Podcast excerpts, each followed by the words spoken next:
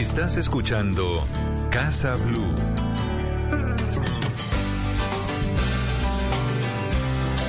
Y seguimos aquí en Casa Blue y ahora vamos a hablar de cuidar nuestra vida, de el estilo de vida, de herramientas que fomentan una mejor calidad de vida. Vamos a hablar de pensamientos positivos y cómo aprender a comer mejor. Son algunos de los temas que se tratan en los libros de autocuidado que la Fundación Colombiana del Corazón está lanzando. Y está con nosotros Juan Carlos Santa Cruz, él es director ejecutivo de la Fundación Colombiana del Corazón. Juan Carlos, bienvenido a Casa Blue. Un placer eh, saludarlas. Eh, muy buen día. Bueno, Juan Carlos, hablemos de estos libros de autocuidado. Bueno, pues eh, mira, de manera concreta, la Fundación Colombiana del Corazón, a través de su programa que se llama Corazones Responsables, ha venido proponiéndole a las personas que incluyen el cuidado como estilo de vida. El cuidado como estilo de vida consiste en que en el desarrollo de la vida cotidiana, donde yo vivo, donde yo trabajo, donde yo estudio, donde yo me divierto, puede incluir más comportamientos de cuidado para que el cuidado se convierta en la prioridad del ejercicio diario del contacto con la vida. De manera que pudiéramos garantizar la posibilidad de tener una mejor condición de salud y preservarla, y que pueda ser factible estar en la vida con una mejor condición para el bienestar y el buen vivir. En ese sentido, esa propuesta se ha convertido en una grata iniciativa editorial y hemos construido 10 libros que abordan las 10 culturas. Nosotros le denominamos a eso el método 10 del cuidado como estilo de vida, que es desarrollar 10 culturas, 10 comportamientos donde es factible lograr cuidar la vida y darle más calidad a esa vida. Esa es la propuesta que hemos venido haciendo. Juan Carlos, ¿hay factores de riesgo que uno podría controlar para evitar las enfermedades eh, cardiovasculares? Absolutamente sí. Pues eh, fíjate tú que la salud es lo más importante que tenemos, lo más importante. Infortunadamente no nos educan para entender que es lo más importante. A veces nos educan para la felicidad, nos educan para el dinero, nos educan para ser profesionales, pero la verdad es que tú puedes ser la mejor profesional del mundo, tener todo el dinero del mundo, haber conquistado la felicidad. Si tú no tienes salud, la felicidad no sirve, el dinero no sirve y tu realización profesional tampoco. Lo más importante que tenemos en la vida, en realidad, es la salud y los factores de riesgo se pueden controlar. ¿Cuál es el verdadero reto de la salud pública hoy? Pues que los factores de riesgo antes aparecían cuando uno envejecía. El problema es que hoy aparecen los factores de riesgo, llámese diabetes, dislipidemias, hipertensión, perímetros abdominales aumentados, peso aumentado, etcétera, eh, diabetes, todos esos elementos son factores de riesgo, pero hay un factor de riesgo gigantesco que se llama inactividad física. El sedentarismo es un factor de riesgo. Todos esos factores de riesgo es perfectamente factible manejarlos desde otra perspectiva si yo, si yo pudiera ser más activo, si yo pudiera tener equilibrio en mi alimentación, si yo pudiera estar consciente de la importancia de no estar cerca del cigarrillo, si yo promoviera los pensamientos positivos, si pudiera tener conciencia plena de lo que hago en cada momento y estar aquí y ahora, si pudiera disfrutar de la vitamina N que es la naturaleza, si conociera los números de corazón, si aprendiera a descansar, que se he cuidado en vacaciones, y si tuviera la oportunidad de trabajar en un entorno laboral que promoviera comportamientos saludables, que es la cultura de las organizaciones saludables. Allí acabo de eh, narrar rápidamente los 10 tomos de los 10 libros que hacen parte del cuidado como estilo de vida y que evidentemente, tal como tú lo propones, podrían ser la manera de frenar el, el, permanente crecimiento epidemiológico de factores de riesgo que ya no llegan con los años, sino que cada vez llegan más temprano en años, lo cual es el verdadero reto de la salud pública. Patri, me gustó lo de la vitamina N, ¿oyó? pero yo iba para esa, Anita, es que me quito la pregunta, Juan Carlos, yo iba a preguntarle justamente de la vitamina N de naturaleza, que tanto nos gusta, pero que hoy por hoy en las situaciones actuales de confinamiento en muchas ciudades de nuestro país es yo creo que una de las vitaminas que más extrañamos.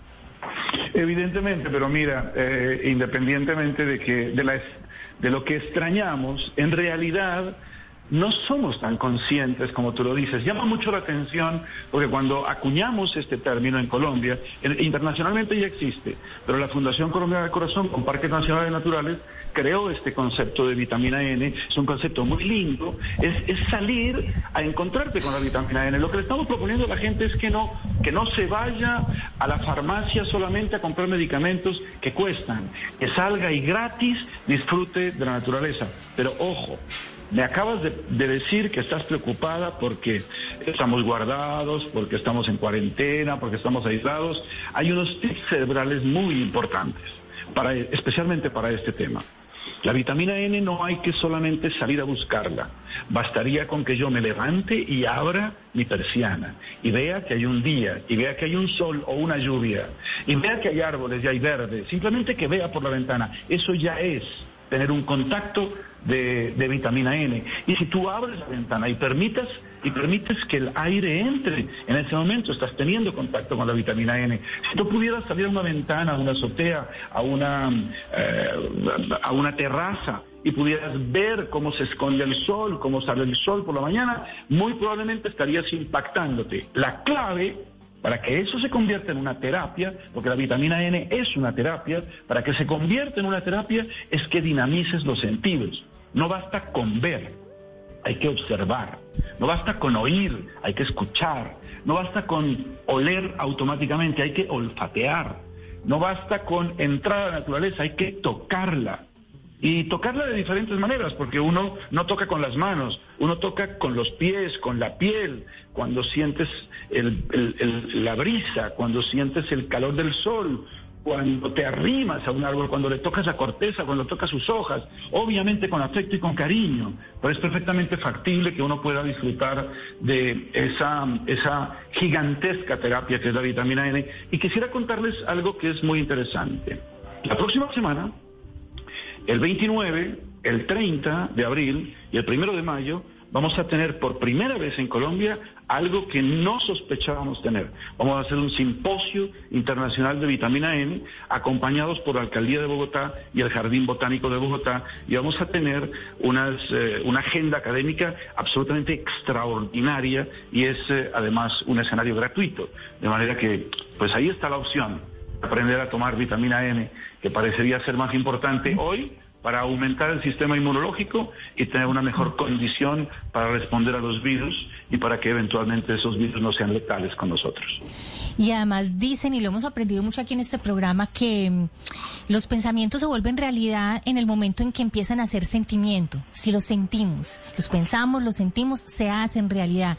Y, y yo creo que eso de tener la naturaleza cerca y de volar con la imaginación y de transportarnos a sitios que nos hacen felices y a esos sitios que antes podíamos disfrutar, ahora lo podemos hacer a través de nuestros sentimientos y a través de nuestro corazón, Anita.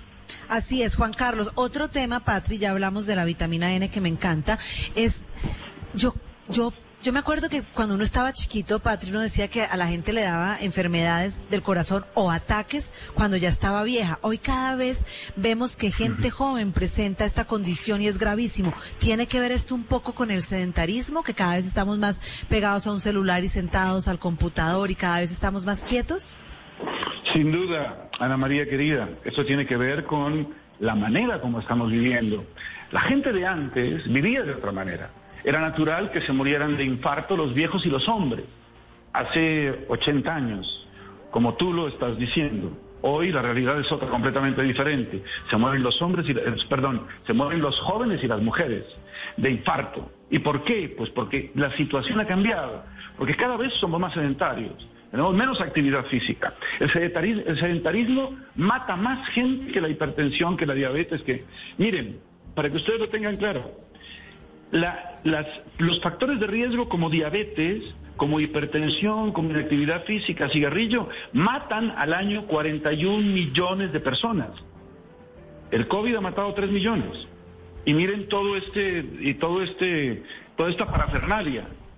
Hmm. La verdadera pandemia es otra. La verdadera pandemia es el estilo de vida de las personas. Lo que pasa es que como es más lento, como, como lo soportan más lentamente y no hay un contagio, no hay el peligro de un contagio, entonces no, no, no estamos pareciendo, no, no, no, pareceríamos estar atendiendo lo que, lo que deberíamos estar atendiendo. Tenemos la, la sensación, y lo digo con todo el respeto, pero tenemos la sensación que la Organización Mundial de la Salud en realidad es la Organización Mundial de la Enfermedad, porque la salud es otra cosa.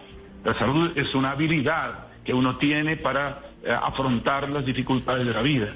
Y las dificultades de la vida, tal cual como ustedes lo acaban de señalar, Ana María, está presentándose con la gente más joven. Antes uno, eh, pues 50, 55, 60, 70 años, era lógico que eventualmente hubiese un factor de riesgo hacia eh, glucosa alterada en sangre y que eh, se presentaran prediabetes, diabetes, etcétera. Hoy hay prediabetes y diabetes en niños menores de 10 años, incluso en niños recién nacidos, incluso en niños que ni siquiera han nacido. Eso es algo realmente muy grave. Tenemos una, una situación epidemiológica absolutamente crítica. Y, quisiera hacer un llamado de atención muy especial en este sentido porque nos preocupa profundamente que eh, al parecer existe en este momento en el pensamiento de la salud pública y de la gente misma una sola enfermedad, cuando la verdad es que hay otras. Y no sé, si se están atendiendo como deberían atenderse. Así es.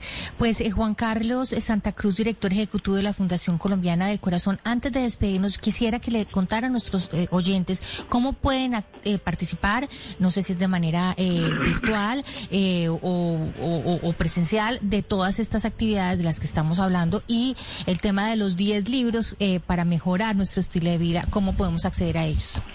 Bueno, de manera concreta, tenemos un sitio web muy atractivo que se llama www.corazonesresponsables.org www.corazonesresponsables.org Allí está toda la propuesta del cuidado como estilo de vida y se puede acceder a todas las propuestas que, de las que estamos conversando. Nuestra idea es que la gente pueda conocer el tema.